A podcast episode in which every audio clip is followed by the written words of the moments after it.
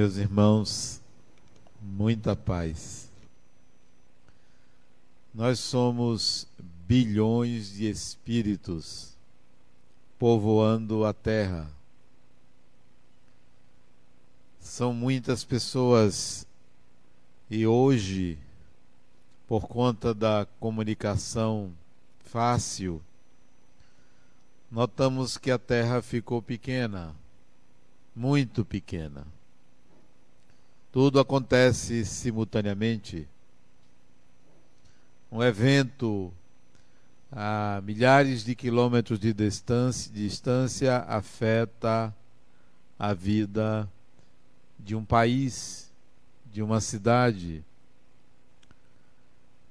Tudo ficou muito próximo, tudo ficou pequeno, demasiadamente pequeno. Somos 8 bilhões de encarnados, dos quais um bilhão e meio está na China, mais de um bilhão está na, na Índia. E nós aqui no Brasil somos pouco mais de 200 milhões de habitantes. Por que o mundo está ficando pequeno? Certamente porque nós precisamos nos conhecermos uns aos outros. Nós precisamos nos tolerarmos uns aos outros. Precisamos nos aproximar. O fenômeno das redes sociais favorece essa aproximação, embora traga alguns inconvenientes. Favorece o encontro, o entendimento das pessoas, a visibilidade mesmo com o uso das máscaras sociais, é algo que aproxima o ser humano do outro. Ainda assim, temos pessoas que não compreenderam ou ainda não compreendem o sentido e o significado da vida. Perdem muito tempo, gastam demasiadamente o tempo com o que não corresponde a um aprendizado evolutivo.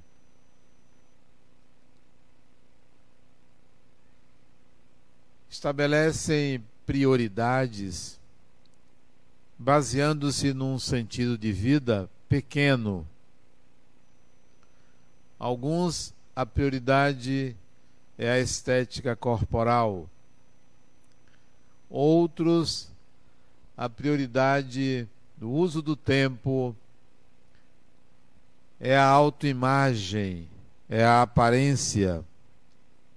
Outros são os cuidados com a saúde, com a alimentação, com a higiene. Outros, a prioridade é o trabalho. Outros é o lazer. Outros ainda a prioridade são as suas relações amorosas. Outros, a prioridade são as suas relações familiares. Outros ainda é o ter. De tal maneira que cada ser humano elege as suas prioridades, baseando-se num sentido que dá a vida E é esse sentido que vai estabelecer o imediatismo ou não, o consumismo ou não, o valor que atribui à pessoa humana, à dignidade humana. O sentido da vida é a base dos nossos interesses, é o pano de fundo das nossas percepções estas prioridades, então, no uso do tempo, estabelece um destino, estabelece um estado psíquico, um estado psicológico, um estado mental. Quantas pessoas matam o tempo? Perdem tempo porque não sabem o que fazer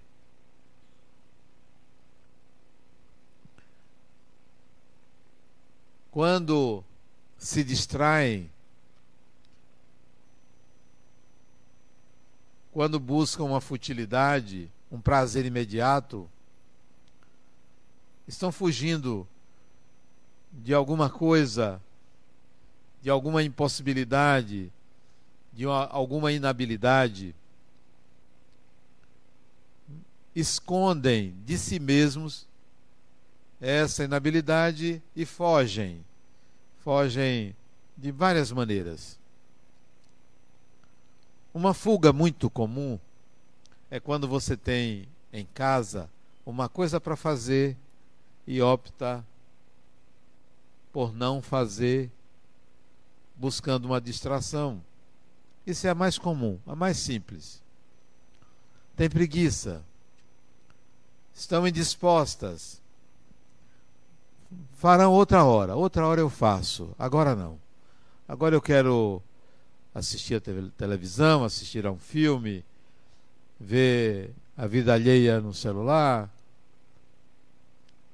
Vou descansar de um cansaço que é psíquico, não é físico. As prioridades são estabelecidas em cima de fugas, porque não compreenderam para que existem, que é o sentido da própria vida. Dentro de, dessas prioridades Existem diversos graus de intensidade. Admito que uma pessoa possa deixar para arrumar suas coisas uma outra hora. Mas cada coisa que você deixa para arrumar uma outra hora implica numa desorganização psíquica, numa intensidade de interesses que fogem do seu controle. De repente, o seu pensamento lhe leva a imaginação, a fantasia, e você sai da realidade porque você adia, posterga, procrastina, deixa para depois. Quando você tem um tesouro muito grande chamado tempo. tempo é um tesouro. O espírito é proprietário do tempo. O espírito não está sujeito ao tempo. Somos proprietários do tempo. O corpo está sujeito ao tempo, mas o espírito não está sujeito ao tempo. Você é proprietário, proprietária de um tesouro grande. Mas qual é o tamanho do seu tesouro? Tem pessoas que têm tempo e o tempo é o dia. Tem pessoas que o tempo é a noite. Tem pessoas que o tempo é fim de semana.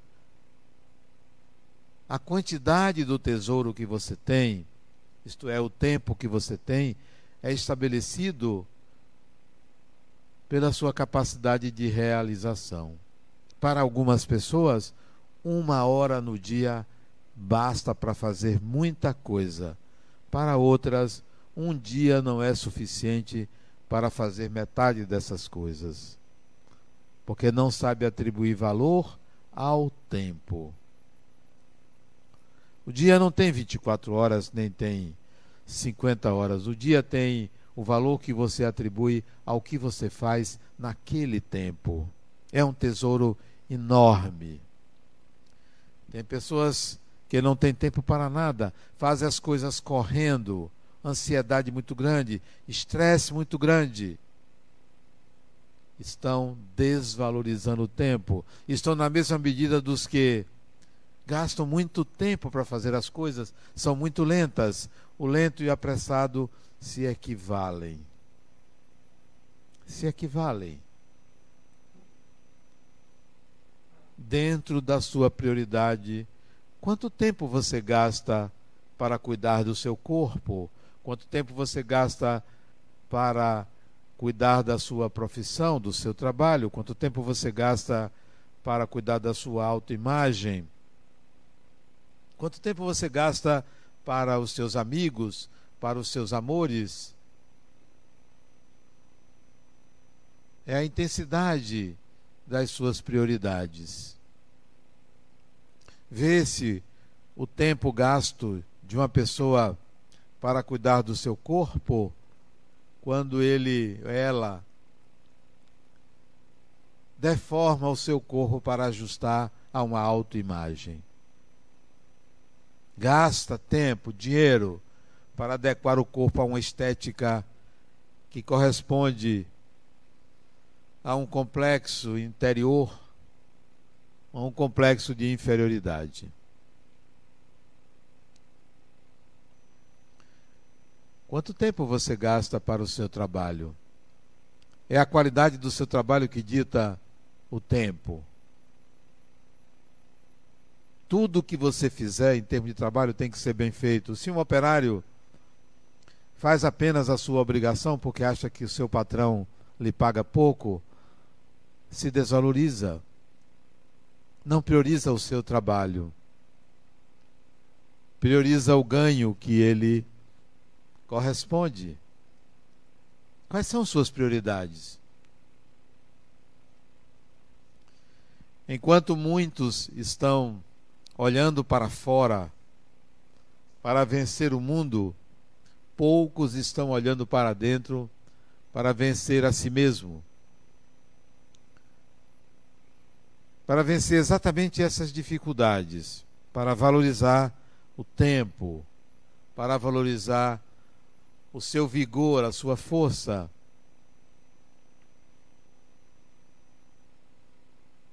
Ontem à noite, eu conversava com minha filha pelo celular e eu disse a ela: Minha filha, é hora de você dar valor ao seu tempo.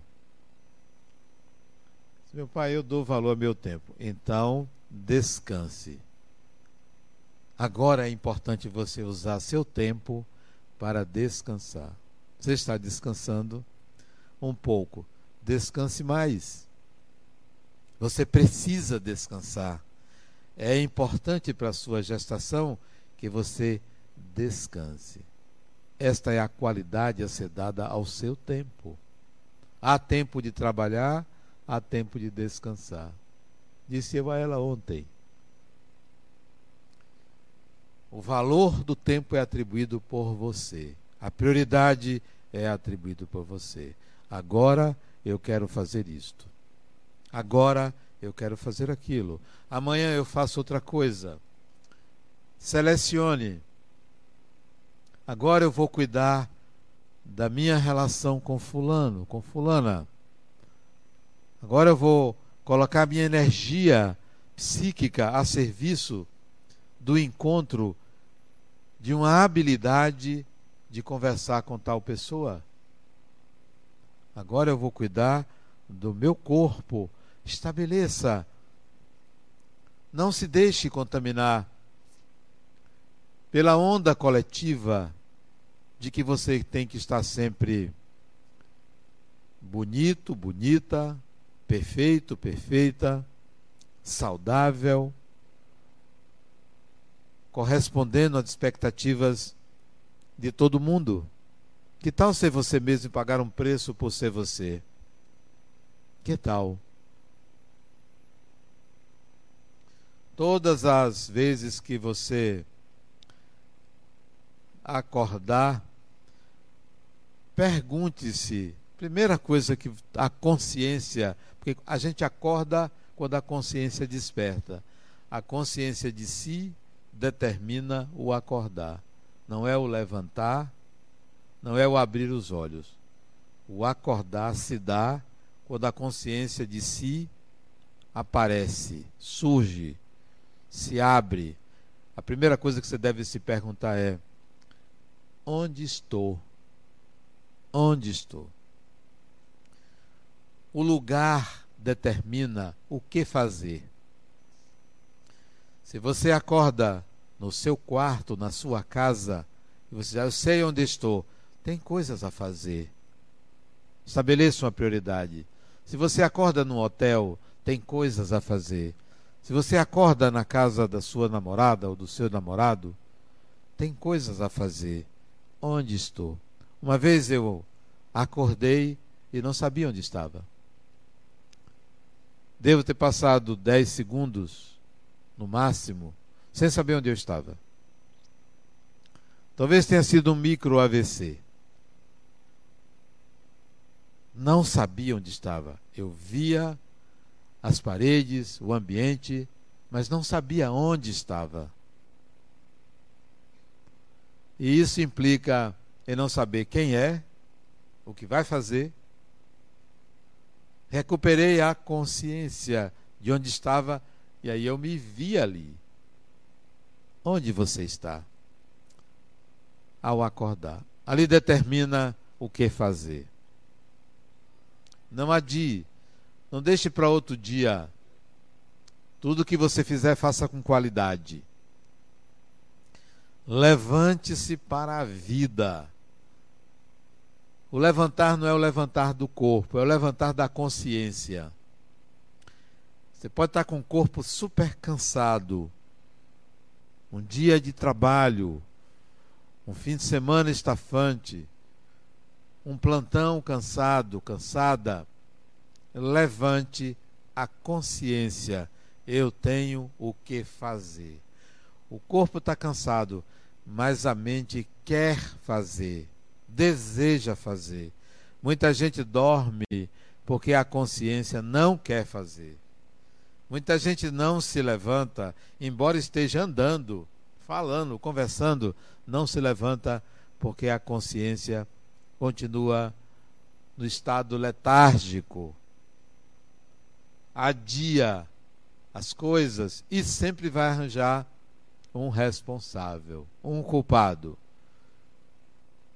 O culpado é alguém, é algo, não sou eu.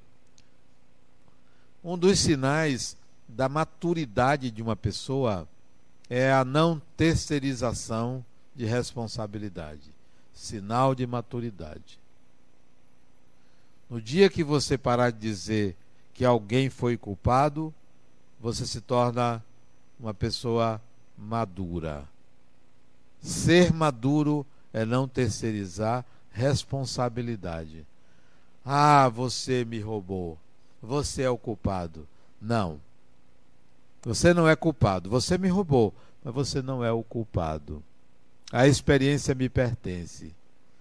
Não vou atribuir a você a minha perda. A minha perda me pertence. Não vou atribuir a você a minha zanga. A minha zanga me pertence. Não vou atribuir a você nada, porque terceirizar é imaturidade. Eu posso saber a sua responsabilidade em se tornar o instrumento para despertar o que eu preciso perceber em mim, mas não vou responsabilizar você. A vida tem que ser tocada pelo Espírito. Você tem que tocar a sua vida. E se você ficar dependendo do outro, você vai sempre ficar à espera de que algo aconteça para lhe favorecer. Um dos mitos bíblicos interessantes é o mito do paraíso de Adão e Eva. É um mito egípcio que foi transplantado para o povo hebreu, o povo judeu. O mito diz que o ser humano foi expulso do paraíso porque comeu a árvore do fruto proibido. É claro o significado do mitologema, quer dizer que é o ser humano o responsável pelo seu destino. A partir de agora, você é responsável pelo seu destino. A partir de agora, nós, cada um de nós, é responsável pelo destino. Então, se levante. Não é o corpo. Levante a consciência para a resolutividade que a vida exige para tudo. Tudo está me incomodando, não vai mais me incomodar. Não pelo meu desprezo, mas pela solução que eu encontrei para que ninguém se torne um incômodo para mim. Ninguém é um incômodo para mim. Porque se uma pessoa for um incômodo para mim, eu preciso descobrir a minha inabilidade. Levantar-se é estar com a disposição full time para a tempo integral para a realização do que nos compete fazer, sempre. Aqueles, por exemplo, que se preocupam com a morte, ah, eu vou morrer, eu não posso morrer agora. Ah, eu não posso morrer enquanto meus filhos forem pequenos. Ah, eu não posso morrer enquanto eu não terminar uma tarefa. Todo dia é dia de morrer, todo dia. Todo dia. Todo dia é um bom dia de morrer. Todo dia. Para mim, para todo ser humano, todo dia é um dia bom. A maioria desencarna num dia bom, maioria.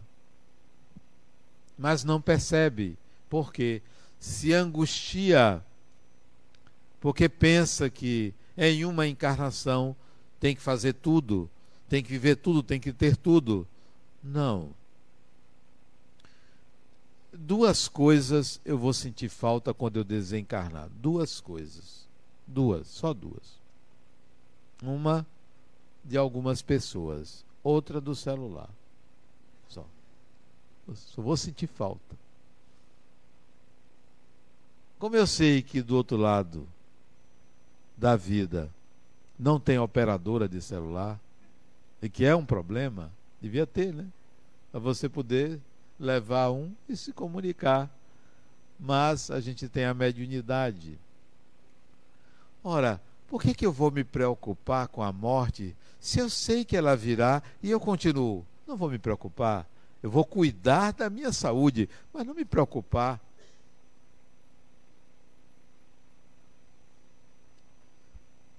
Eu tenho uma parenta que ia fazer um exame médico, uma endoscopia. É um exame relativamente simples. E a mãe dela me ligou minha parenta, assim, em primeiro grau, dizendo que a, a filha, antes do exame, que foi adiado algumas vezes, ela assinou um papel em branco para a mãe, qualquer coisa. Deu as senhas dela, tudo, porque ela achava que ia morrer. Deu as senhas, senha do banco, a minha mãe está aqui, tudo. Minha senha, eu tenho não sei quanto, tá, devo não sei quanto, tal, tudo. Minha filha, você não vai. Minha mãe, eu tenho um pressentimento que eu vou morrer. E me perguntou o que, que eu acho, se ela iria morrer. Eu disse, eu prefiro falar com ela. E eu falei com ela. Disse, criatura, você não vai morrer porque você já está morta. Não é? Já está morta. Disse, como assim, meu tio? Eu já falei que é sobrinha, né? Não importa. Você já está morta. Uma pessoa que se ocupa da morte está morta. Se ocupe da vida. Se ocupe da vida. Se você tiver que desencarnar num exame simples como esse, que seja desencarne bem, para chegar bem, porque se desencarna nessa ansiedade toda, vai precisar ser internada. Né? Vai chegar internada, dando trabalho. Quanta gente dá trabalho? Não. Não se preocupe com a morte. Deixe a mente disposta para a vida, seja a vida material, seja a vida espiritual. Não, não, não se preocupe com a morte, não. Ah, eu vou me preparar para a morte. Viva. A preparação para a morte é viver. A preparação para a morte não é um seguro de vida, não é a compra antecipada do caixão, não é você, ah, eu vou ficar bem com todo mundo para eu morrer bem. Não, não é por isso que você deve ficar bem com todo mundo que você vai morrer. Você deve ficar bem com todo mundo porque faz bem a gente ficar bem com as pessoas, só por isso. Não é se preparando para a morte. A melhor maneira de você se preparar para a morte é viver intensamente. Vive intensamente. Acorde. Levante a mente para realizações quais quais que lhe compete a cada ser humano uma prioridade. A minha prioridade é diferente da sua prioridade. Quando eu era jovem, a minha prioridade era estudar. Era estudar. Só andava com o livro debaixo do braço. Era um negócio impressionante. Adorava estudar. Eu ia jogar bola, no intervalo, eu pegava o livro e Ia ler. Intervalo do futebol, com os amigos. Não tinha um detalhe. Por que eu gostava de estudar? Meu pai me incentivou a estudar. Meu pai me ensinou a ler muito cedo. Né? Antes de entrar na escola, me ensinou a ler, me ensinou a contar, matemática tal. Então, fui estimulado a isso. Adorava estudar. Era minha prioridade. Até meus irmãos até desconfiavam de mim. Achavam que eu não dava para coisa. Porque eu não namorava. Era estudar. E namorar com mais de 20 anos de idade. Eu nem sabia o que era aquilo. Estudar. Essa era a prioridade. Depois minha prioridade mudou. Passou a estudar mais. Antes era estudar, eu estudava. Depois eu passei a estudar mais, foi outra prioridade, estudar mais. Hoje mudou, é estudar um pouco mais. Porque não tem como você crescer sem você integrar conhecimentos e habilidades. No meio do caminho, no meio não, no início do caminho, estudar espiritualidade. Era meio esquisito, sempre fui meio esquisito, quase esquizofrênico. Estudar espiritismo. 17 anos eu comecei a estudar espiritismo. Prioridade. Ninguém da família estudava espiritismo, era coisa do demônio. Mas eu já me achava o próprio, então já estava em casa. Estava espiritismo. Que é isso? Primeira vez que eu assisti uma palestra aos 17 anos, eu me encantei. É isso. Eu estudava numa unidade militar em Campinas. Disse, é isso, isso é o que eu penso. E aí, nunca mais parei de estudar e praticar o Espiritismo. Prioridade. Levantei a minha consciência para isto, sem prejuízo de outras prioridades. Trabalhar, trabalhar, conhecer pessoas. Um dia minha mãe me chamou para reclamar de mim, porque eu estudava muito. Você só anda com o livro debaixo do braço? Reclamava, me chamou para reclamar. Não namora, parece que é. E ela disse: Eu quero meu filho de volta, porque eu tinha saído da brincadeira, 16 anos, quase 17, e passei para uma coisa séria, ela disse: Eu quero meu filho de volta. Eu quero meu filho de volta.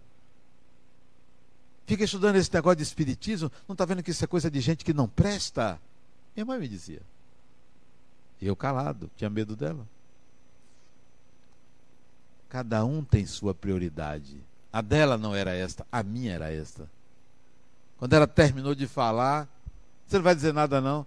Vou dizer, minha mãe, eu amo a senhora. Só isto. Ela não tinha o direito de interferir na minha prioridade. Porque era minha. Ela passou 15 anos, 15 anos sem falar comigo sobre isto. 15 anos. Depois ela amansou. As suas prioridades são suas prioridades, não são as do mundo. As pessoas se incomodam com você quando você. Ah, você vai para esse negócio de espiritismo? Oh. Olha lá, hein? Sim. Um dia, tem tempo isso. Minha esposa falou: Você anda muito no centro. Desse jeito, eu vou lhe dar uma cama para você dormir lá. Eu disse: Não ofereça duas vezes. Né? Se oferecer duas vezes, você fica sem o marido, ia perder essa beleza. Né? Não, não ofereça duas vezes, você perde. Né? Minhas prioridades são minhas prioridades. Eu respeito as prioridades dos outros. Nunca quis catequizar ninguém. Cada um tem o direito de emitir sua opinião, de ter a sua fé, de acreditar ou não acreditar. Eu não acredito em espíritos, eu sou espírito, eu não acredito, não é uma crença. Ah, se você não acredita? Graças a Deus você não acredita, né? Está fugindo de você mesmo. Minha mente sempre esteve desperta, desperta. E não é só porque eu acho que eu faço as coisas certas, não. Até fazer coisa errada, a mente está disposta. Porque tudo que deve ser feito merece ser bem feito, até o que está errado. Porque a mente está ali aberta para fazer, disponível. Sempre. Se o corpo está cansado, muito cansado, não dá para fazer, eu vou, ó, vou descansar o corpo. Mas também quando acordar, é a todo vapor. Desde cedo, né? Desde cedo. Aprendi com meu pai a acordar cedo, então, desde cedo. O dia é super aproveitado. Então, vamos levantar a mente, mesmo que o corpo esteja sentado ou deitado, a mente tem que estar com vontade. Tem que ter energia psíquica para fazer tudo que se quer fazer. Tudo, absolutamente tudo. Principalmente o espiritual. Principalmente. É a coisa mais significativa que uma pessoa pode obter é a consciência de ser espírito imortal. Isto é de uma leveza enorme, enorme. Ah, você está me prejudicando? Não tem problema não. A gente só tem o que merece. Só tem o que merece. Se você está querendo me prejudicar, eu mereço e eu vou aprender com isso. Pior para você. Porque enquanto eu estou na posição de vítima, você está na posição de algoz. Porque a pior coisa é ser o capataz. Eu prefiro receber a chicotada do que ser o capataz. Se você é a vítima, não pose de vítima, mas não ocupe o lugar de algoz. Não revide. Entregue a Deus. Eu não quero para os meus inimigos o que eles me desejam. Eu quero para os meus inimigos o que eu me desejo. E eu só me desejo coisa boa. Que infelicidade é uma pessoa estar com a mente aberta, disposta a prejudicar alguém. Que inferioridade, né? Que coisa ruim.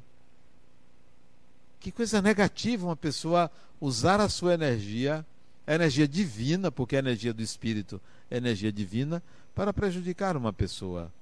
Não. Não queira para o outro o que ele quer para você. Tem gente que ainda deseja o dobro. Olha aqui. Que vingança, né? Eu desejo para você o dobro do que você deseja para mim. Quer dizer, é cruel isso. Não. Eu desejo para você o que eu desejo para mim. E eu só desejo coisas boas para mim. Eu posso até dizer, eu desejo para você o dobro do que eu desejo para mim. Não o dobro do que você deseja para mim, mesmo que seja bom. Levantar é estar com a mente disposta para o serviço. Qual é o serviço? O serviço pessoal. Para o seu serviço. A depender da sua idade, você tem prioridades. A depender das, sua, das suas contingências, você tem suas prioridades. E o serviço a fazer é sempre o serviço de estar bem, de estar disponível para viver. Não deve existir tempo ruim. Não, não tem tempo ruim. Uma chuva é sempre boa. O sol também é sempre bom.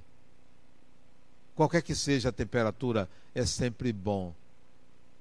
Não há tempo ruim para o espírito. Tudo que você precisa fazer, você deve fazer para o seu bem. Eu não estou aqui porque eu quero ajudar vocês. Eu estou aqui porque isso é importante para mim embora tenha uma consequência de ajudar as pessoas, mas o meu objetivo inicial não é ajudar as pessoas. Eu estou aqui por minha causa. Você tem que estar aqui por sua causa. Você tem que estar aqui porque você quer se melhorar. Quantas pessoas chegam para mim, Adriano, eu quero, eu quero trabalhar, eu quero fazer alguma coisa aqui. Eu quero ajudar. Criatura, não vem aqui para ajudar. Vem aqui para se ajudar vem aqui por você. É voluntário? Você está fazendo algo por você, você está crescendo.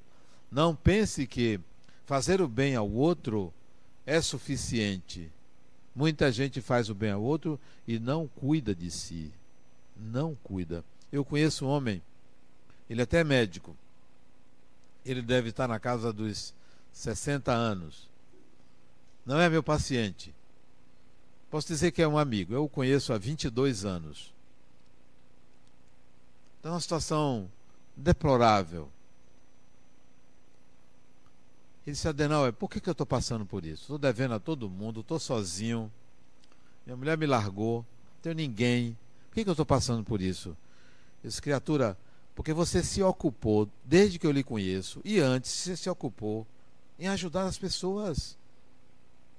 Você nunca se preocupou com você? Você se preocupou com causas coletivas, porque tinha que ajudar o sindicato, porque tinha que ajudar não sei quemzinho, tinha que ajudar a criar políticas públicas para isso, para aquilo, para aquilo, esqueceu dele. Por isso você está assim.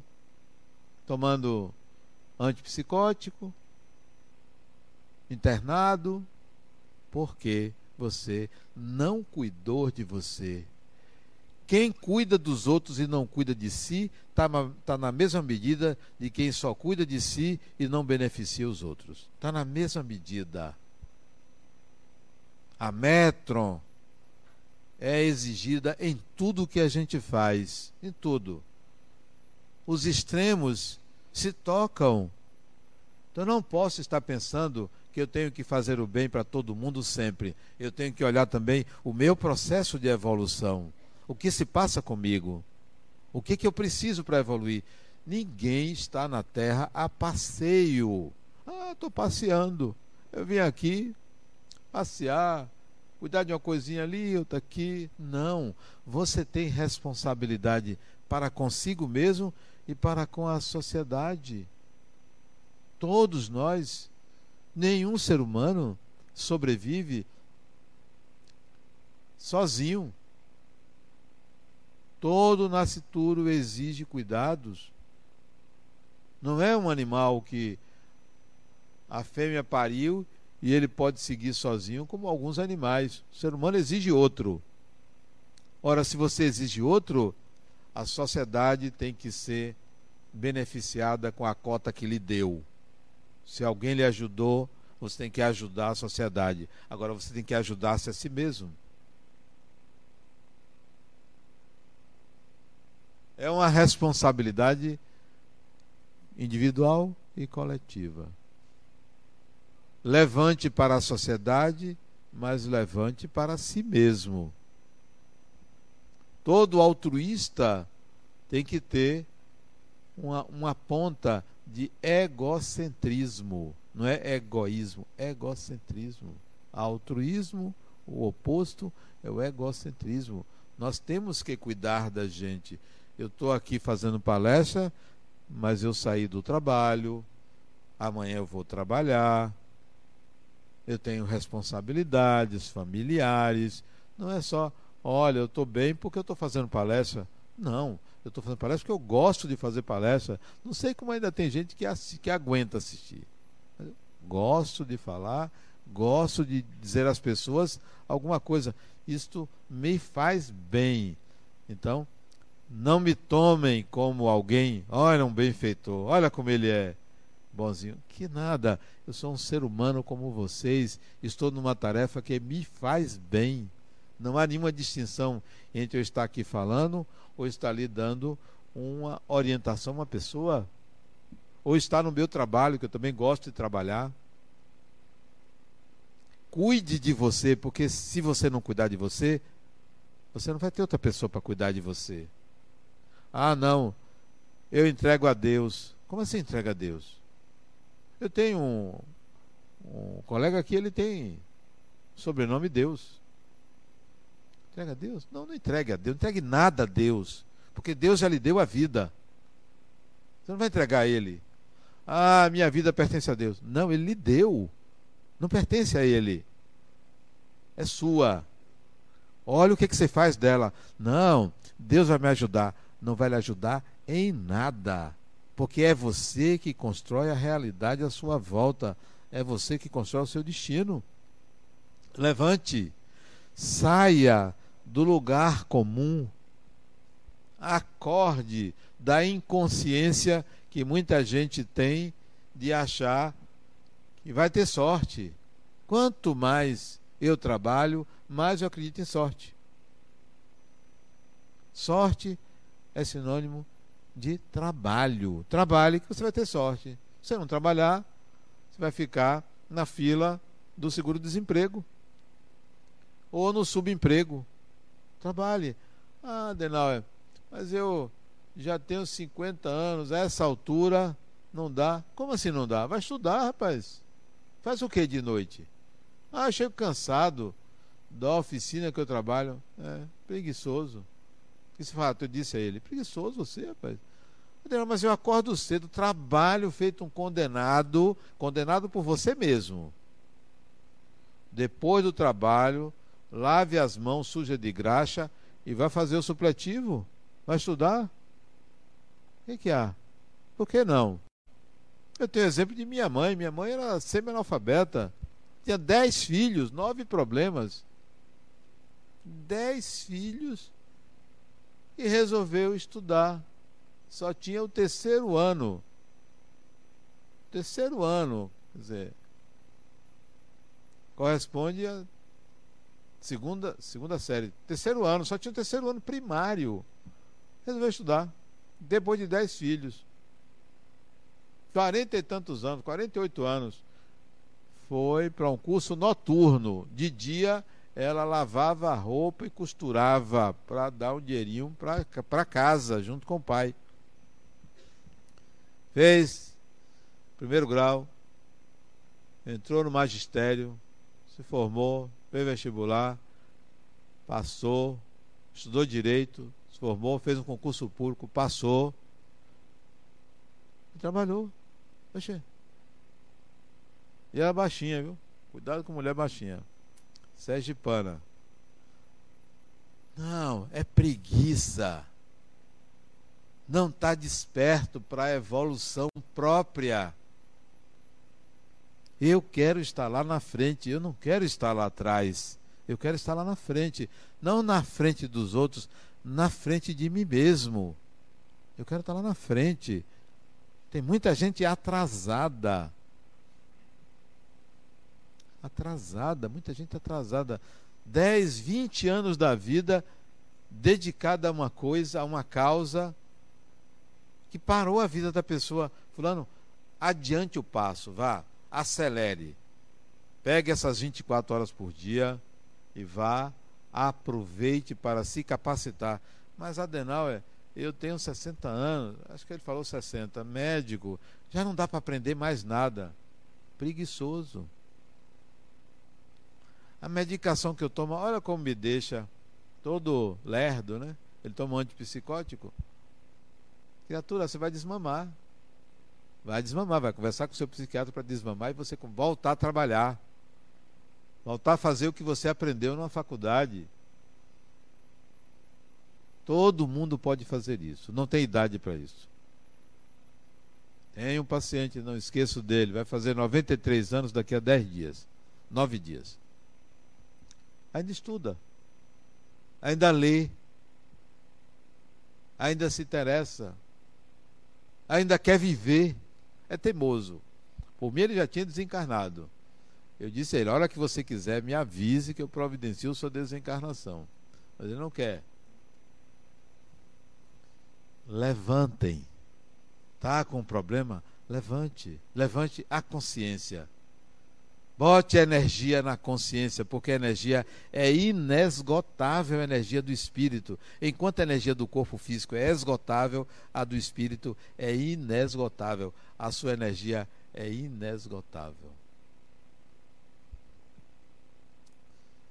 Prioridade número um, a sua, não deveria ser outra senão eu preciso me espiritualizar. Eu preciso tomar consciência da minha imortalidade. Prioridade número um. Número dois, eu preciso trabalhar. Eu preciso ser uma pessoa autodeterminada, independente. Terceira prioridade, eu preciso estudar. Quarta prioridade, eu preciso ter saúde. E tem gente que pensa, não, eu tenho que ter saúde. Aí fica 80% do tempo cuidando do corpo. Exagera-se. E tem gente que, não sei se vocês sabem, come três vezes no dia. Para que comer tanto? Três vezes no dia? Repete assim, uma, duas, três. Para que comer três vezes no dia? Você sabia que tem gente assim? Isso é guludice. Por que não diminui para duas vezes no dia? Uma vez no dia, três vezes. Tem gente que faz exercício todo dia. Para que fazer exercício todo dia? Para gastar o que comeu. É, para gastar o que comeu. Ah, tem que correr todo dia. Criatura, para que você quer correr todo dia? Correr de quê? Quem foi? Exato do outro. Correr de quem? Não, mas tem que exercitar. Eu aprendi que. Não, o corpo humano não foi feito para estar correndo todo dia, não. Tá lá que você corra um dia, mas todo dia. Não é um exagero? Todo dia a pessoa está correndo. Todo, tem que ter a barriga assim, ó. Tanquinho. Pra quê? Vai lavar roupa no corpo? É um exagero. Ah, o outro faz lá crossfit. Coisa pesada. Pra quê? Pra que tá pegando peso? Pra nada. Pra nada. Gasta um tempo enorme. Gasta tempo, dinheiro. Até prejudica a saúde. Tem gente que anda todo dia. Não tem que andar. O médico disse que é para andar. Ele vai andar todo dia. Tem que ter uma medida. Tem que ter uma medida para tudo. Tem gente que tem que falar sempre, tudo. Para que você quer falar tudo? Economize os ouvidos dos outros. Tem que falar, ah, eu tenho que falar tudo. Todo dia liga para a mãe. Para quê? Mas todo dia eu tenho que falar com minha mãe. Por que isso que estabelecer essa regra? E a mãe, se você não ligar todo dia, ela se zanga. Porque já estabeleceu um código ali. Para quê? Não, a gente não precisa estar tá ligando todo dia para a pessoa. Não. Ligue quando você sentir vontade. Agora, se você sentir vontade todo dia, eduque sua vontade. Levante a consciência para realizações que lhe trazem crescimento. Que lhe trazem crescimento. Levante. Estou disposto.